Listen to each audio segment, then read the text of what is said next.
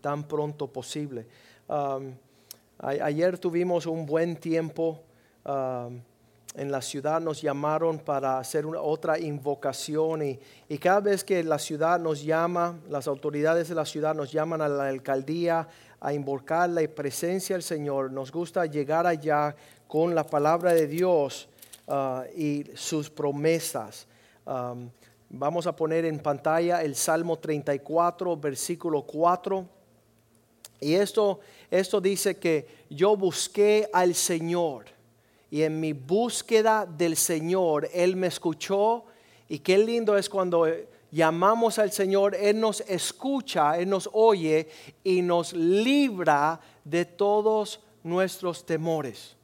Él es el que nos libra. Si usted tiene algún, alguna presencia um, uh, que es una adversidad, algo que viene a robarle la paz, algo que le viene a robar el temor, cuando usted llame al Señor, Él le escucha y Él les libra, Él pelea sus batallas para que todos sus temores, y yo estoy seguro que esta noche si hiciéramos una lista de temores, hay un montón de gigantes que nos están acechando. Pero sabes qué? Yo no sé si dice tu Biblia, de todos de todos los temores Dios nos libra. Así que cuando usted está viendo cualquier, uh, ¿cómo le dicen eso? En inglés se dice whisper, en español, susurro, cuando Satanás dice, y él, te está acechando con temores. Um, tú puedes ir al Salmo 34, 4 y decir, yo estoy buscando de Dios y como estoy buscando, llamándolo a Él, Él me escucha y Él me librará, no de algunos, no de muchos, sino de todos mis temores. Y eso es una promesa gloriosa. ¿Sabes qué? Me gusta, ah, me gusta ver el cumplimiento de las promesas de Dios sobre nuestras vidas. No sé si tienen ahí el video pequeño que hizo nuestro hermano Ariel ayer, ah, recopilando la boda de, George Smith y Natasha, cuando ellos están haciendo sus votos. Tenemos ese video pequeño ah, en Ten Gates Productions. Ah, ahí en, Facebook se puede encontrar. Y es un, es un pequeño resumen de esta pareja que, que hace dos años, cuando ellos llegaron a la iglesia, Ah, no había promesa de ningún tipo. Ahí no había forma de encaminar ah, todo lo que rodeaba la vida de estos jóvenes para poder llegar a la presencia de Dios y decir, ¿sabes qué? Delante de Dios te tomo como mi esposa. Eso es, tremendo. Eso no sucede hoy día.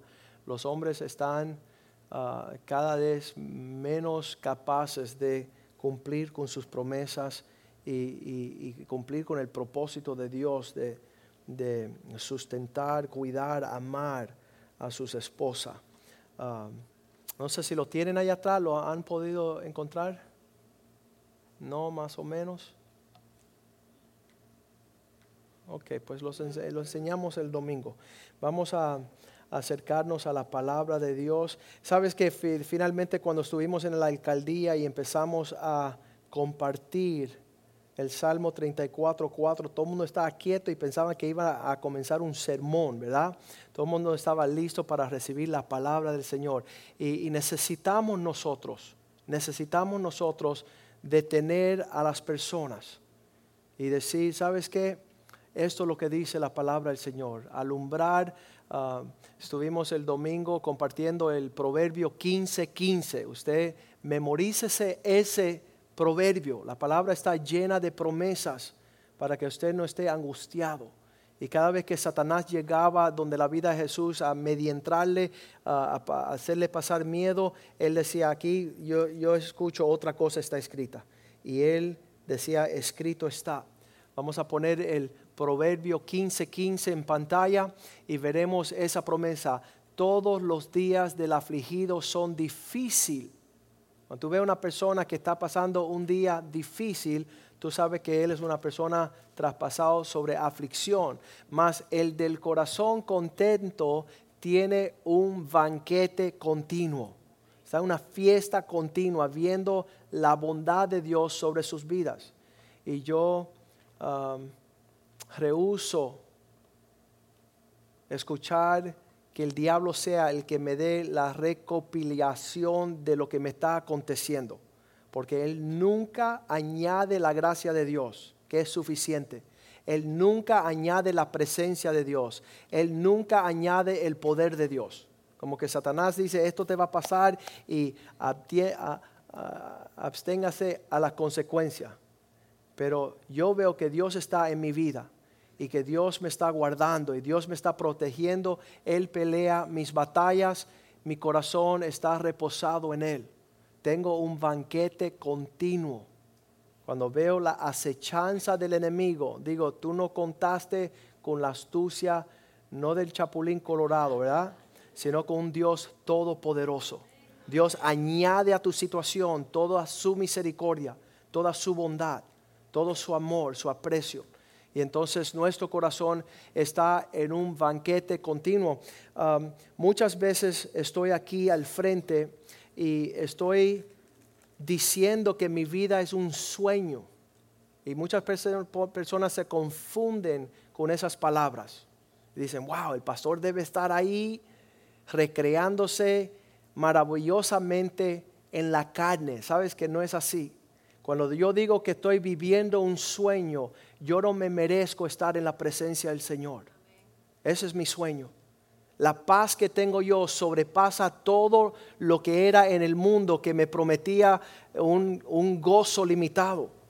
Estar en la presencia de Dios, en la plenitud de gozo, en la confianza plena. Eso es lo que estoy hablando cuando digo estoy viviendo un sueño. La relación que tengo con mi esposa, donde hay paz donde hay tranquilidad. De hecho, esta noche es el cumpleaños de ella. Y estamos celebrando su cumpleaños. Y, qué lindo y qué hermoso ese es el Señor en nuestras vidas. Estamos viviendo un sueño. Estamos viviendo una paz, un gozo inexpresable. Y entonces hacia allá esas preocupaciones que nos agobiaban están resueltas en el amor del Señor, en la, en la presencia de Él sobre nuestras vidas, en las promesas grandes que Él ha puesto sobre nosotros. Y muchas de ellas están por cumplirse. Y es nuestro gozo saber que Él es fiel que prometió. Él es fiel. La historia no se ha dejado, no, no se ha terminado de contar. Estaba escribiéndole al cuñado mío que está en la cárcel. Le dije, hey, no te desanimes por lo que está sucediendo. Todavía el capítulo final no se ha escrito. Todavía queda lo que Dios va a hacer para mantener su carácter de fidelidad, su carácter de, de que es un Dios glorioso. Y así vivimos nosotros en pos de lo supremo. Así estamos viviendo, contemplando, atendiendo estas cosas que Él nos dijo que fueran nuestra meditación de día y de noche el Filipenses 4:8, mira, estas son la lista de cosas que Dios nos manda que nosotros estemos atentos.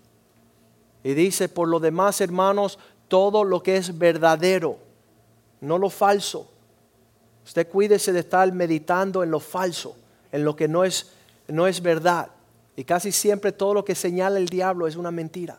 Él es padre de mentira.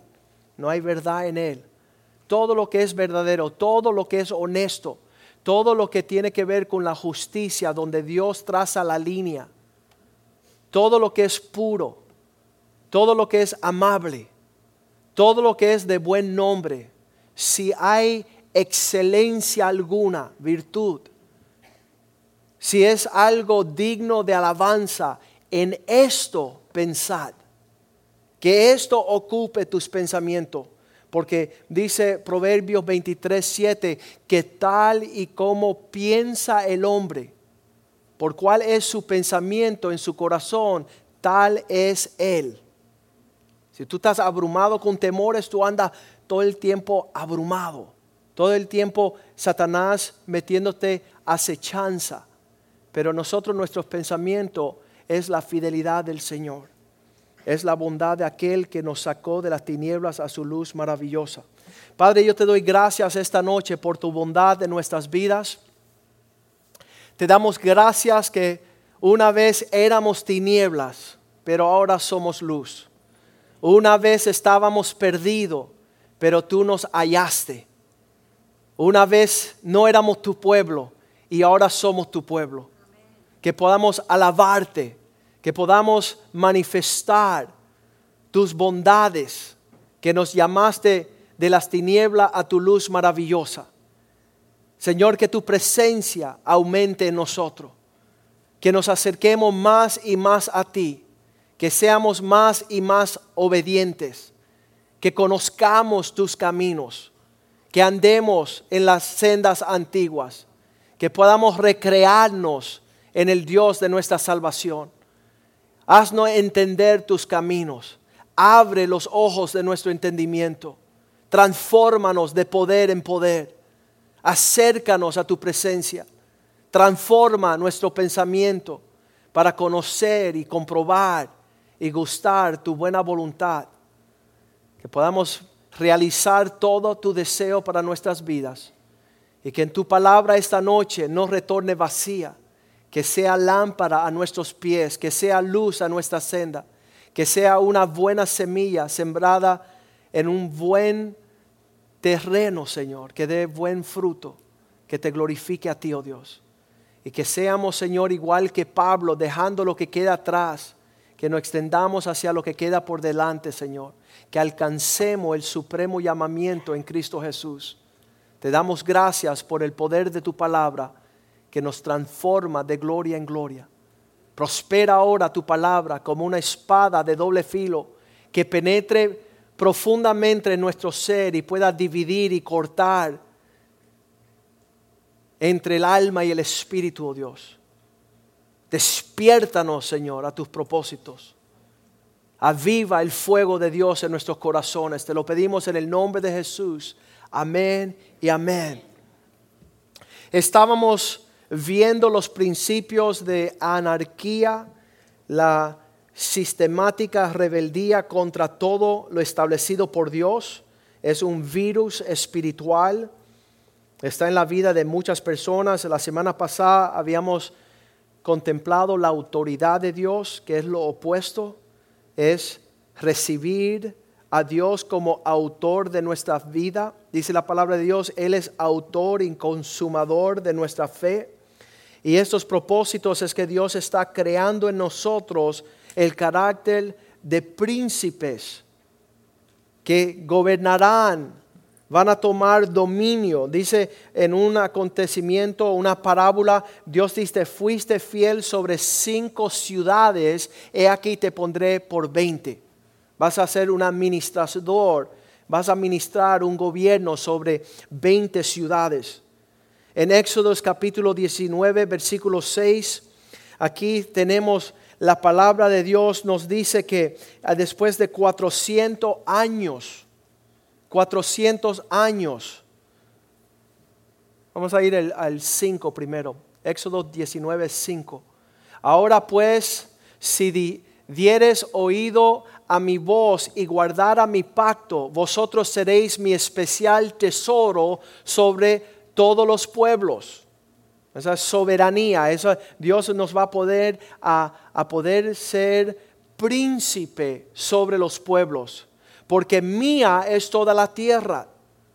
Es bien importante que sepamos hacia dónde estamos proyectados. Versículo 6, Dios dice, no solamente será mi tesoro especial sobre todos los pueblos, sino y vosotros me seréis un reino. Pueden subrayar la palabra reino ahí de sacerdotes y un pueblo santo. Estas son las palabras que dirás a los hijos de Israel. Después de 400 años de ser esclavos, ser oprimidos, eh, estar allí construyendo cosas que no tenían valor para propósitos eternos, Dios le llama y le promete estas, estas cosas de ser parte de un reino. No entendían ello este llamado. Romanos 8:19 dice que toda la creación espera por ver esta realidad que se manifiesten los hijos del Rey de Reyes, que puedan alumbrarse, que ah, desalumbrarse, que se puedan salir expuestamente visto a estos hijos de Dios. Y cuando Dios empieza a hablar estas palabras, sentimos que no somos capaces de recibir este llamado de ser príncipe. Primera de Samuel 2.8 muestra que es sí lo que Dios quiere hacer. Que Dios nos saca de lo peor, del muladar, al menesteroso, al pobre del polvo, de lo más profundo del estiércol, de lo que no es. ¿Para qué? Para hacerlos sentarse como príncipes y heredar un sitio de honor, porque es el Señor que le pertenecen todas las columnas de la tierra y Él afirmó sobre ellas el mundo. Dios es el que está planeando el diseño de su gobierno. Y está llamando a esta hora sus príncipes, hombres que conozcan el propósito de Dios.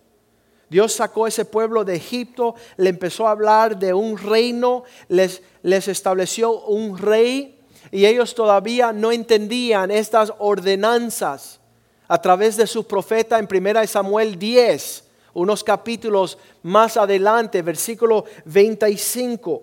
Samuel el profeta le explica al pueblo cuál es el comportamiento de un reino. Escuche bien lo que dice aquí. Samuel explicó, recitó luego al pueblo las ordenanzas de un reino y las escribió en un libro y guardó delante de Dios este libro, explicándole a ellos. El final de este capítulo habían dos tipos de hombres allá en el versículo 26, aquellos que honraban un pueblo cada uno a su casa, Saúl también se fue a su casa. Y dice que fueron con ellos hombres de guerra cuyo corazón Dios había tocado. Esta noche hay dos tipos de personas acá aquellos que escuchan la voz del Espíritu de Dios, diciendo, es verdad, Dios me está llamando a un principado. Dios me sacó de las tinieblas para establecerme entre su pueblo como un príncipe. Explica esto un hombre que está viviendo ahora según los principios del Espíritu de Dios. Uno de los hombres que llegó hace siete meses aquí, un delincuente, criminal, narcotraficante, un hombre mm, bien horrible. Anoche estaba hablando yo con él acá en la iglesia. Dice, pastor, la transformación que está operando en mí no la entiendo. Mi hijo de seis años le dice a su mamá, papá dejó de decir malas palabras. Papá ya no está iracundo. Papá ha sido transformado. Eso es la obra del Espíritu de Dios. Eso no lo puede hacer ningún hombre. Esa es la obra del Espíritu que está transformándonos de gloria en gloria al principado del Señor. Y dice que allá fueron hombres, hombres valientes cuyos corazones fueron tocados por el Señor. Pero dice que había otro grupo de hombres en el versículo 27 y estos hombres dicen que eran hombres perversos algunos perversos dijeron, ¿cómo nos ha de salvar este? Y le tuvieron en poco. No pudieron considerar la veracidad de la obra de Dios en medio de su pueblo. Y no le trajeron ningún reconocimiento, mas el rey disimuló. Siempre va a haber dos órdenes, eso es un misterio en el reino de Dios. Aquellos valientes dispuestos de ir en pos de lo supremo a pelear las batallas del Señor y aquellos cobardes que siempre van a tener una excusa por disminuir el propósito de Dios en sus vidas. Así fue el rey de Inglaterra en el 1931. El hijo del rey Jorge V se llamaba rey Eduardo el VIII este hombre estudió en la Universidad de Oxford, fue ah, también oficial de la, de la Academia Naval de Dartmouth en Inglaterra, en Londres, estudió en los mejores colegios, recibió su, su principado, le decían Prince Edward, el Prince of Wales, un hombre preparado y, y hecho para gobernar a Inglaterra el día que su papá falleciese. el día que fuese llamado. Si leemos ahí Proverbios 30, versículo 21, creo, dice que esto es una de las razones por cual eh, se alborota la tierra. Por tres cosas se alborota la tierra, se conmueve, hay, hay confusión, hay, hay cosas que, que, se están conmoviendo, un terremoto. Y dice, y el rey a quien nadie resiste, versículo, no, está el 30, 21, ah, por favor. Por tres cosas alborota la tierra y la cuarta ella no puede sufrir. Versículo 22. Por el siervo cuando reina. Hay un proceso de siervo que aprendes el príncipe que está listo para el trono. Y cuando él brinca de no estar preparado al ser rey, todos sufren. Y el rey Eduardo en el 1931 fue un hombre que hizo Inglaterra sufrir de manera loca, porque era un príncipe dado a los gustos de ser chévere. A él le, encantaba el pueblo porque él, él no tenía carácter, no tenía principio. Él lo mismo venía que iba y andaba y salía. Y si usted lee la historia de este hombre, el día que fallece su papá y le dan toda autoridad por ser rey, solo pudo reinar 11 meses y medio, siendo de edad joven, abandonó el trono de Inglaterra en el medio de la guerra, la Segunda Guerra Mundial. Empezó a dar su vida, a andar con mujeres divorciadas, andar con mujeres casadas. A la hora de que le dijeron que no se podía casar con la, con la esposa de otro, él dijo, pues dejo mi puesto como rey y abandonó su puesto. Y no solamente que abandonó su puesto, sino que empezó a llamar a la embajada alemana a, a darle secretos contra el reino de Inglaterra, para que ellos pudieran conquistar no solamente a Francia, pero también su propio país. El día que se anunció por el primer ministro Winston Churchill, que se dio cuenta que este perverso, este malvado, había comenzado a intercambiar secretos para la conquista de Inglaterra, porque había un compromiso que si él daba estos secretos, Hitler iba a permitir que él regresara al trono con esa mujer divorciada. Y cuando el primer ministro y su hermano menor, que fue nombrado como el rey de Inglaterra, se dieron cuenta, lo sacaron exiliado del país. Lo mandaron para una isla en el Caribe llamado las Bahamas y ahí le dejaron estar durante el tiempo de la guerra. El día que él se estaba yendo de Inglaterra hacia las Bahamas, empezaron a caer las bombas sobre Londres. Y este hombre que fue llamado a defender a su pueblo y ser parte del gobierno, el principado de Inglaterra, era un cobarde, era un inútil, no sabía guardar el porte de su reinado. Por eso dice Proverbios 30, 22, el siervo cuando está reinando, aquel que no asume su posición, aquel que no conoce a, qué ha sido llamado. Y es importante que usted conoce lo que dice Pablo, eh, Pedro en primera de Pedro 2:9, donde dice, "Sois linaje escogido, un real sacerdocio." Escucha esta palabra. Linaje escogido, real de realeza, de nobleza, de un porte, de una, un trono, de un reino. Nación santa, pueblo adquirido por Dios, para que podráis, para que anunciéis las virtudes, la excelencia de aquel que los llamó de las tinieblas a la luz admirable. Hombres y mujeres, como hemos visto esta noche, que pueden decir, yo no conocía lo que era familia, yo no conocía lo que era comunidad, yo no conocía lo que era amarse unos a los otros. Están anunciando las bondades del reino venidero. Están anunciando un espíritu más excelente. Eso es lo que está anunciando Pedro en su, en su primera epístola. Y usted debe de saber, vosotros sois linaje escogido. Vosotros sois real sacerdocio. Están, eh, tienen otro porte. Cuando este joven de siete añitos le dice a su mamá, están separados este matrimonio. Pero un pequeño niño de siete añitos que, hace siete años eh, estaban yendo a psiquiatras y a psicólogos y a escuelas especiales. Hoy se para a testificarle, mamá, tienes que empezar a vivir como mi papá. Mi papá ahora ha comenzado a disciplinarme y usted me tiene que disciplinar también. Qué tremendo. No hay psiquiatra, no hay psicólogo que nos permite ver estas realidades. Pero nosotros somos ese pueblo para anunciar, para proclamar las virtudes, las excelencias de aquel que nos llamó de las tinieblas. ¿Cuántos salieron de las tinieblas? ¿Cuántos saben? Hemos salido de un sumidero, hemos salido de, de una muerte segura a su luz admirable. Entonces estos hombres que supieron observar este reino y se pararon dispuestos a vivir esta vida, eh, Salmo 36, 37, 25. Esta es una de las declaraciones de aquellos que hemos sido llamados a ser príncipes. David decía, yo fui joven y ahora soy viejo. Salmo 37, versículo 25.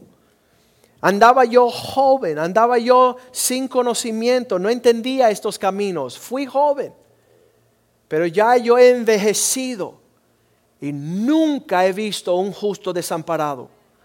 Nunca he visto un príncipe desahuciado por el Señor. Nunca falta de un refugio y de un cuidado, de una provisión, ni tampoco su descendencia que mendigue pan. Es una gloriosa descendencia, una herencia tremenda de parte del Señor. Cuando uno sabe a qué lo llamó el Señor, a qué te llamó el Señor. No fue a preocuparte, no fue a afanarte. Mateo 6, 25 dice que Salomón, comenzando en el versículo 29, ni Salomón, que fue príncipe, con toda su gloria se pudo vestir como lo que Dios desea adornarte. Escúcheme bien. Dios tiene como deseo adornarte, prosperarte, quitarte afán, angustia, preocupación. Si Salomón no pudo vestirse con todo lo que Dios tenía, porque él andaba siempre buscando y, él andaba ah, yéndose de, de, la instrucción del Señor, versículo 25 dice así, no os preocupáis. Por tanto os digo, no afanáis por vuestra vida, qué van a comer, qué van a beber, ni por vuestro cuerpo, qué van a vestir.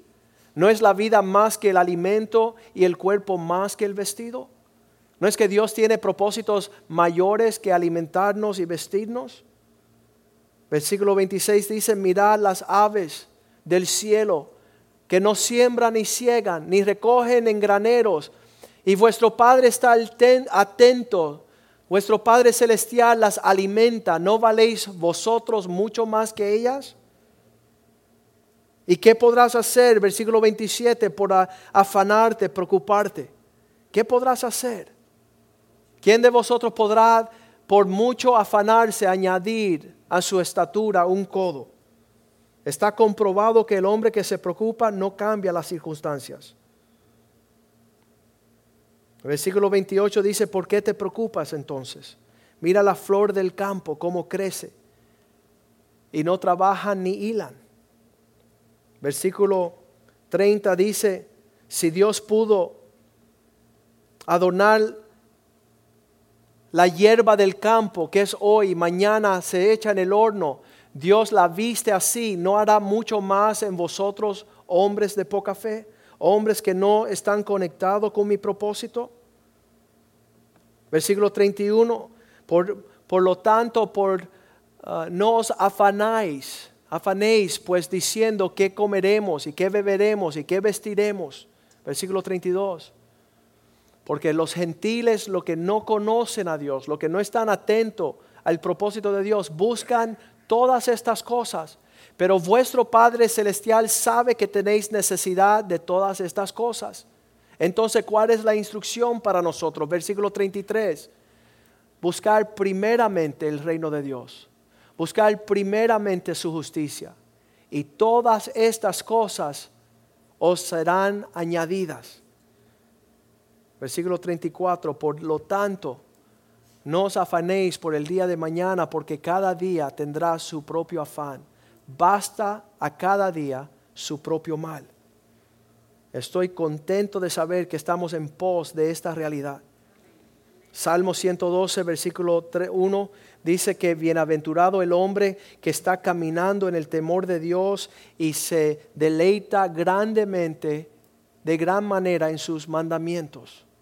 Sabes que son citas divinas, son, son eh, eh, encrucijadas donde se cumple el propósito de Dios con mi diario vivir. Señor, quiero estar donde tú quieres que yo esté a la hora que tengo que estar ahí, porque no quiero fallar mi destino. No quiero, sabiendo que estás llamando al hombre a ser parte de tu gobierno en la tierra, estar yo en los asuntos y los afanes de este mundo que no tienen promesa. No quiero invertir mi tiempo y mis talentos en aquello que va a perecer. ¿Por qué? Porque dice que aquel que se deleita en gran manera en sus mandamientos, versículo 2, sus hijos serán poderosos en la tierra. Salmo 112, versículo 2, su descendencia será poderosa en la tierra. La generación de los que están eh, eh, rectamente delante del Señor recibirán bendición, serán benditos. Versículo 3 dice, bienes y riquezas hay en su casa y su justicia permanece para siempre. Un reino que no es limitado, que no es temporal. Proverbios 10, 22 dice que la bendición, la bendición de Dios es cierta. Dios derrama bendición y esa causa que, que exista una prosperidad. La bendición del Señor es la que nos da verdaderas riquezas y no añade tristeza con ella. No tiene un fin amargo como dice la Biblia. Esa bendición cae sobre la casa de los justos y perdura por siempre. Esa es una riqueza que puede pasar de generación en generación. Filipenses 4:19 dice, Dios suplirá todas nuestras necesidades según la gran abundancia de su gloria. Así fue Pablo que le dijo que no a todo lo que este mundo le estaba llamando. Tengo que estar atendiendo el propósito de mi existencia. Digan conmigo, mi Dios suplirá todo lo que os falte. Todo. Nada nos faltará cuando nos entregamos a Él a forma completa. Queremos ver la gloria de Dios. Queremos ver el resplandecer de su rostro sobre nuestras vidas. La herencia de nuestros hijos no serán amargas. Cuando Dios empieza a derramar su propósito en la tierra empieza con dos reyes. El primer rey, el rey Saúl, era un hombre, ah, él no pensaba que Dios tenía propósito con su vida y él dice, yo soy de los más pequeños entre las tribus de Israel. Primera de Samuel 9:21. Muchas veces pensamos, pastor, esta palabra no puede ser conmigo, porque yo soy el más insignificante de mi familia. Y así respondió el primer rey de Israel. Saúl respondió y dijo, ¿no soy yo hijo de Benjamín, de las más pequeñas de las tribus de Israel? ¿Y mi familia no es la más pequeña de todas las familias de la tribu de Benjamín? ¿Por qué pues me has dicho cosas semejantes? ¿Por qué Dios tiene propósito conmigo? ¿Por qué Dios tiene propósito con una persona insignificante? Porque Dios dice que le plació escoger lo que no era. Vamos a leerlo en 1 Corintios 1:26. Mirar hermanos a sus alrededores, que no hay muchos en vuestra vocación que sois muy sabios según la carne. No hay muchos poderosos, ni muchos que provienen de los lomos de los reyes. No hay muchos nobles. Más bien están los analfabetos están los huérfanos, están aquellos que no tienen herencia, aquellos que Dios ha escogido, versículo 27, sino que lo necio del mundo escogió Dios para avergonzar a los sabios. Y lo débil del mundo escogió Dios para avergonzar lo fuerte. Versículo 28. Y lo vil del mundo, ahí estoy yo. Lo que es de muy menosprecio escogió Dios y lo que no es para deshacer lo que es. Versículo 29. A fin de que nadie se jacte en su presencia.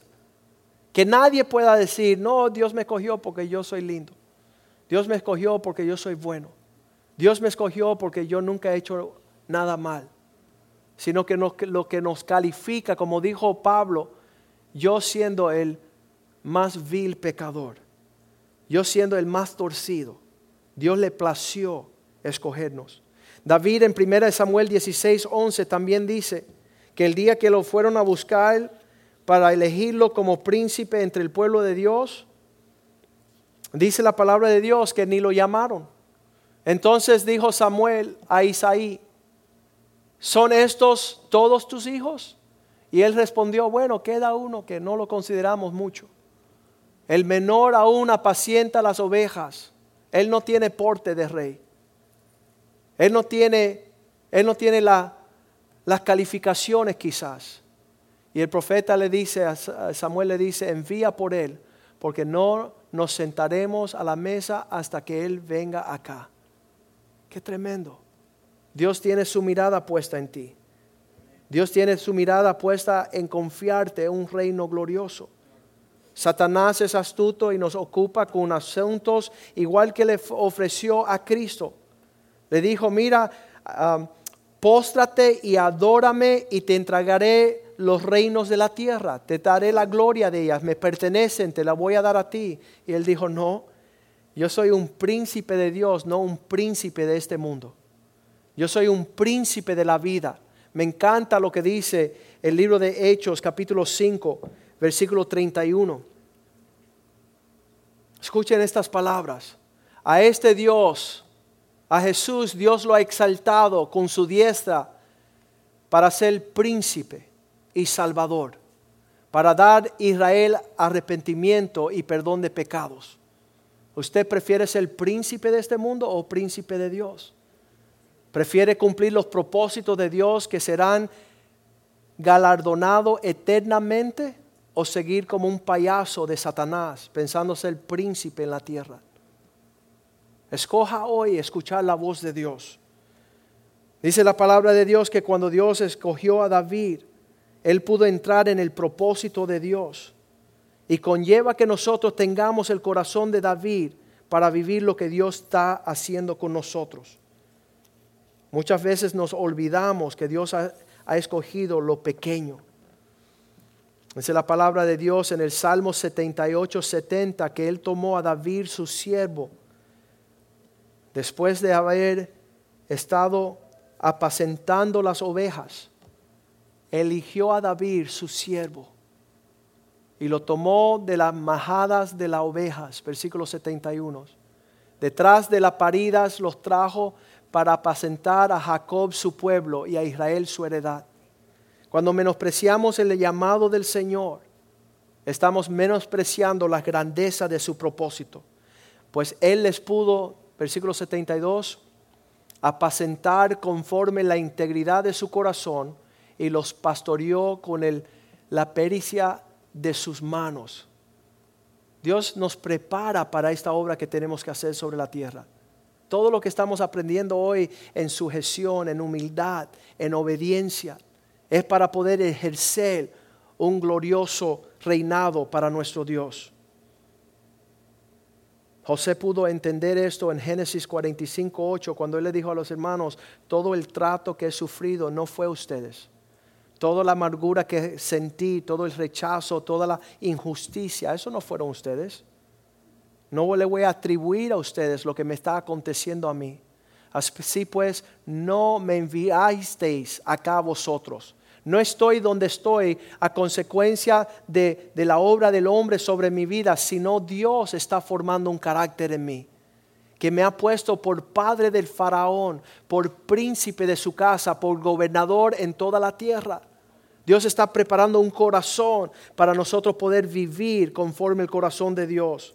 Y eso es lo que Dios está haciendo cuando Él escoge a Saúl y Saúl no tiene la capacidad de obedecer, no tiene la capacidad de seguir la instrucción. Él está buscando el favor de los hombres Samuel le tiene que confrontar en 1 Samuel 13:13. 13, y Samuel le dice a Saúl, has actuado locamente, has actuado de una forma necia, has hecho por no guardar el mandamiento del Señor tu Dios, que Él te había ordenado, pues ahora el Señor hubiera confirmado tu reinado sobre Israel por largo tiempo.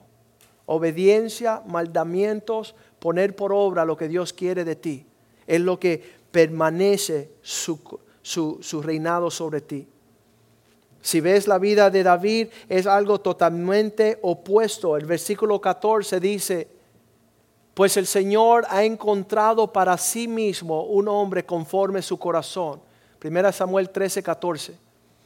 Mas ahora tu reino no será duradero, porque Jehová se ha buscado un varón conforme a su corazón, al cual el Señor ha designado para que sea príncipe sobre su pueblo, por cual tú no has guardado lo que el Señor te mandó. Le hago la pregunta esta noche, la pregunta de la obediencia, la pregunta de escuchar lo que Dios está exigiendo de nosotros. ¿Estás siendo obediente? Me encanta, estaba viendo un comercial ayer diciendo, eh, haz mejor de lo que estás haciendo, haz mejor de lo que otros piensan que debe hacer, haz mejor que la mejor persona que está en, en la área de tu responsabilidad. Porque siempre estamos vagando, dándole las obras al Señor? ¿Por qué no sobresalimos a darle a Él lo mejor? Hazle la pregunta al Señor, ¿por qué usted no le puede dar lo mejor de tu vida, lo mejor de tu tiempo, de tus talentos? Así fue Jesús en Filipenses 2.5. Dejar que esta mente que estuvo en Cristo también sea en vosotros. Que no alcanzó una forma mayor. Dice, haya pues en vosotros este sentir, este sentimiento que hubo también en Cristo. ¿Qué fue? Le dio lo mejor a Dios. Él pudo vaciarse de sí mismo, el cual siendo en forma de Dios no estimó ser igual que Dios, como cosa de que aferrarse, Versículo 7, sino que se despojó de sí mismo. ¿Puedes hacer tú lo mismo? Si todo lo que yo pienso que soy, me vacío para ver todo lo que Dios piensa que Él puede hacer con una persona que se ofrece enteramente a Él. Este mundo necesita ver los hijos de Dios manifestarse, tomando forma de siervo. Esa, ese sentido humilde. Estuve hablando con varios hombres esta esta semana. Estoy diciendo, ¿sabes qué? ¿Dónde podrá llevarles el Señor si andamos mansos y humildes? En nuestro pensar, en nuestro hablar, en nuestra disposición, en nuestro servicio. Ser reconocidos como hombres mansos, humildes, capaz de reflejar el carácter de Cristo. Se despojó de sí mismo y se humilló ¿Cómo, se, ¿Cómo lo logró despojarse de sí mismo? Dice, tomando forma de siervo. Ya cuando tú empiezas a servir, estás tomando la forma de, de obediencia. Despojó de sí mismo, tomando forma de siervo, hecho semejante a los hombres. Versículo 8. Estando en esta condición de hombre, se humilló a sí mismo, haciéndose obediente hasta la muerte y muerte en cruz. ¿Con qué propósito? Cuando hay muerte hay resurrección, por lo cual Dios también lo exaltó hasta lo sumo y le dio un nombre sobre todo nombre. Qué glorioso es el plan de Dios para nuestras vidas. ¿Veremos lo que Dios quiere con nosotros? ¿Veremos lo que Dios desea cumplir en nuestra vida aquí en la tierra?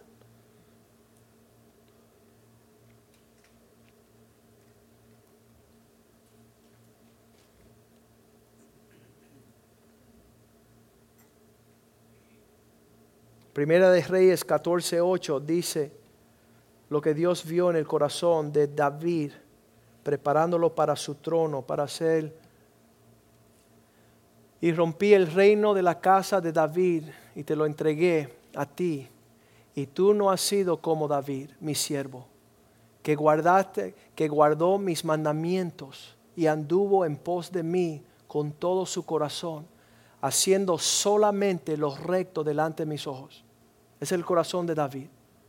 siempre guardando los mandamientos de Dios, siempre en pos del Señor, siempre buscando lo que agradaba el corazón del Padre, siempre buscando la mejor parte. Vemos allá el libro de Esther, capítulo 4, versículo 14. Para muchas personas que están aquí esta noche será nuevamente Dios extendiendo su llamado sobre sus vidas y dirán, pues me esconderé un ratico, no lo tomaré en serio. O espera la próxima semana. Voy a alejar un poquito más el llamado que Dios ha extendido sobre mi vida.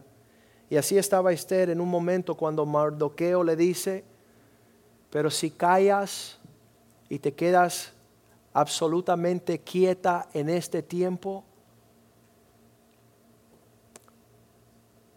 la existencia de la liberación y el respiro del Señor vendrá de alguna otra parte para el pueblo de Dios.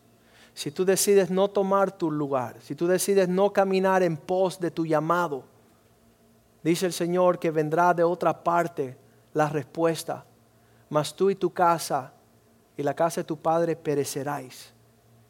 Vendrá a tú a extirpar a cortar el linaje del llamado sobre tu descendencia por quedarte en un lugar de reposo, por no responder al Señor. Y quién sabe si para esta hora has llegado al reino. ¿Quién sabe si tú estás escuchando estas palabras porque están en línea con el propósito de Dios para estos días? Y obviamente que Satanás está distrayendo. Yo siempre digo que el burro con la zanahoria, ¿no? Satanás ahí te tiene ocupado, el toro con, el, con la capa roja, te tiene entretenido, muriéndote en el tiempo, siendo burlado, como Sansón, que fue llamado a ser príncipe y fue tomado cautivo y su visión fue quitada y fue una burla por los demonios. En esta hora vamos a ponernos de pies y decir, Señor, he escuchado tu voz. Y yo sé que tienes para mí un orden de principado, un orden de, poder caminar en la excelencia de este llamado, en la excelencia de que Salmo 113, versículo 7, David escribe las mismas palabras. Salmo 113, versículo 7. Él levanta el polvo al pobre y al menesteroso alza del muladar. ¿Para qué? versículo 8, para hacerlo sentar con los príncipes, con los príncipes de su pueblo. Muchas personas han caminado lejos de su llamado. No han visto las promesas de Dios cumplirse sobre su vida, la vida de sus hijos, sus nietos. Pero aquellos que tienen oído para escuchar, que escuchen lo que el Espíritu le dice a la iglesia esta noche. Que tú comiences a tomar en serio tu llamado estas palabras que están en este libro, la instrucción de nobleza, la instrucción de morir al hombre de la carne, poder nacer del agua y del espíritu, empezar a discernir según las medidas de la palabra de Dios, de su verdad, de su bondad, para que usted se libre de lo que es el lazo del devorador que usted se libre de toda mentira y acechanza de aquel que quiere robarle a usted su llamado en el Señor.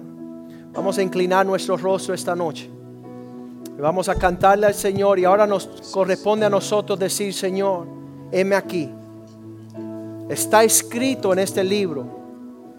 Salmo 40, versículo 7 dice, de mí está escrito aquí. Una persona que se topa con, wow. Así lo dijo Cristo, he aquí vengo porque está escrito en el libro de mí. Versículo 8 dice, hacer tu voluntad, Dios mío, es mi agrado. Y guardar tu ley en medio de mi corazón es lo que me da propósito en esta vida. En lo que cantamos esta canción, le voy a pedir también a aquellos que saben que esta palabra es para vosotros que vengan al altar y que se presenten. Quiero orar por usted. Yo sé la batalla de un príncipe. Yo sé la batalla de una princesa que lucha por cumplir con su propósito como Esther. Y decir, Señor, quiero cumplir el propósito de mi existencia sobre la faz de la tierra. Quiero hablar tus palabras, quiero pensar tus pensamientos, quiero tomar las pisadas que necesito tomar para que guarde el linaje de mi familia. Traemos hoy ante tu altar nuestras coronas. Queremos darte lo mejor de nuestras vidas. Te entregaré mi amor entero, los sueños que logré alcanzar. Te daré lo mejor de mi vida.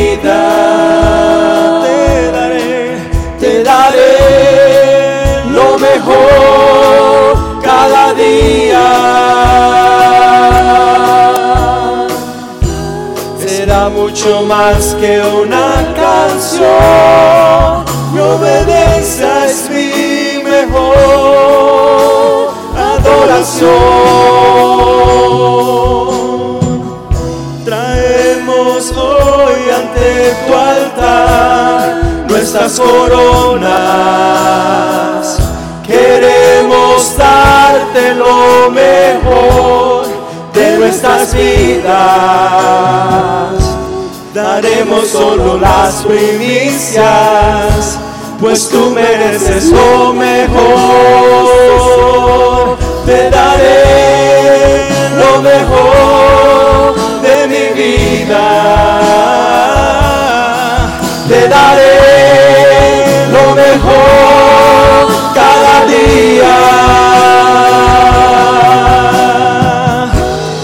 Será mucho más que una canción. Mi obediencia es mi mejor adoración.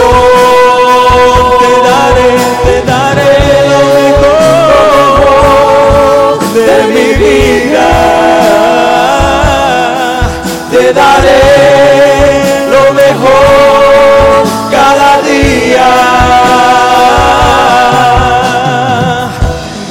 Será mucho más que una canción. Mi obediencia es mi mejor adoración. Traemos hoy ante tu altar nuestras coronas. Queremos darte lo mejor de nuestras vidas. Te entregaré mi amor entero, los sueños que logré alcanzar. Te daré lo mejor, Señor, de mi vida. Yo te daré, te daré lo mejor cada día. Mucho más que una canción. Mi obediencia es mi mejor adoración.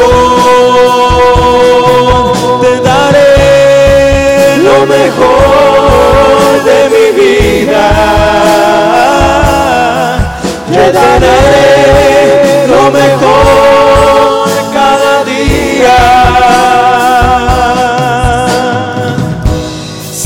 Mucho más que una canción. Mi obediencia es mi mejor adoración. Te daré lo mejor de mí. Te daré lo mejor de mí. Yo te daré lo mejor de mí. Te daré lo mejor.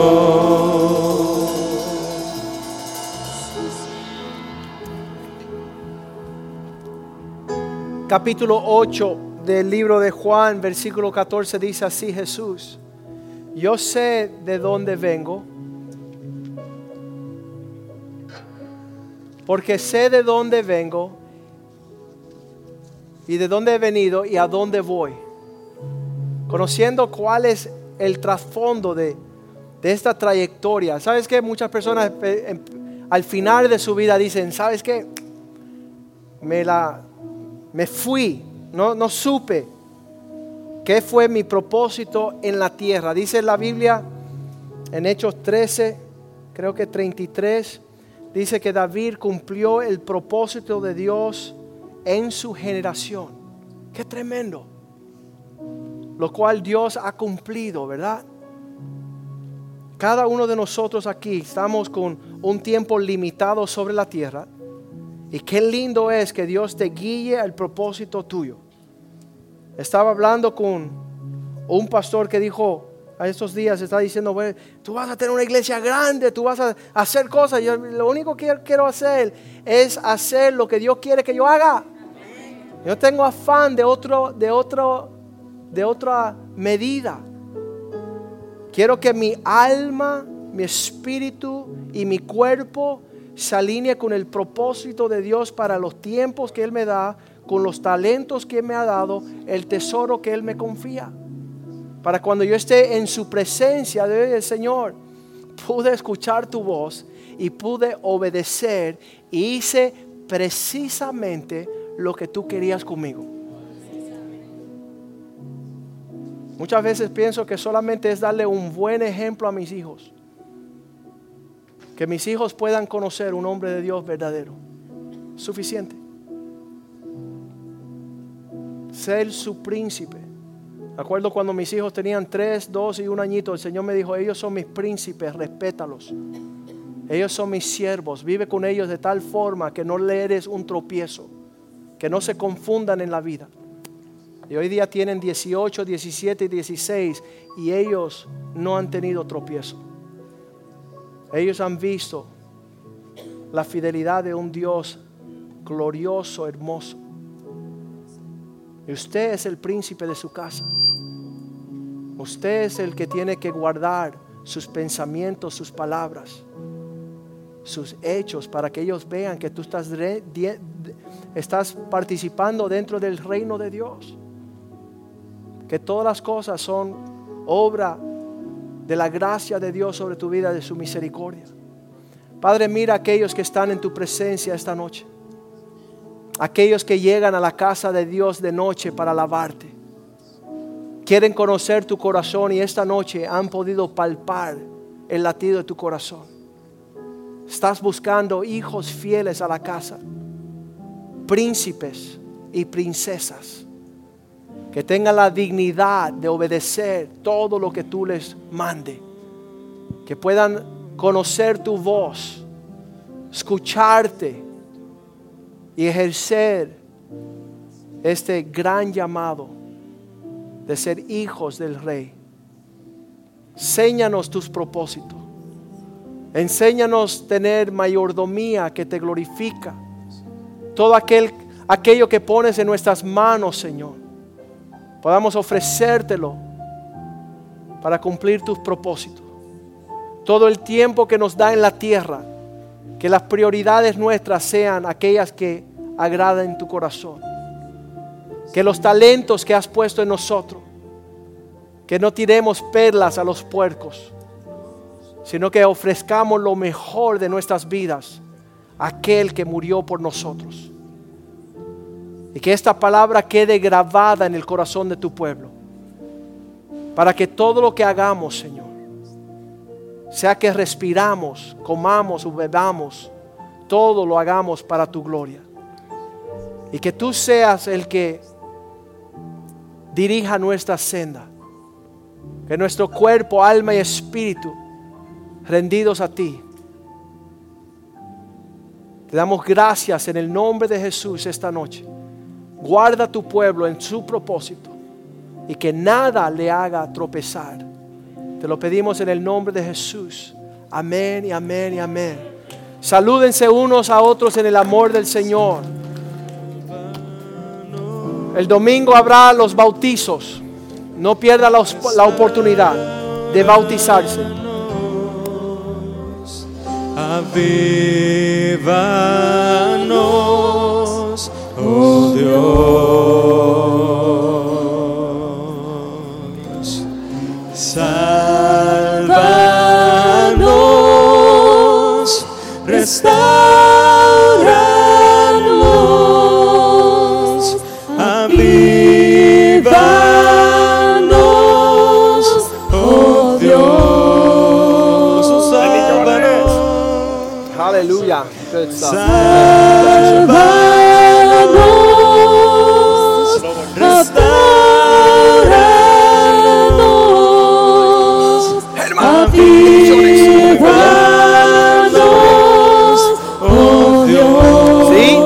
tiene tu casa. Bien bueno.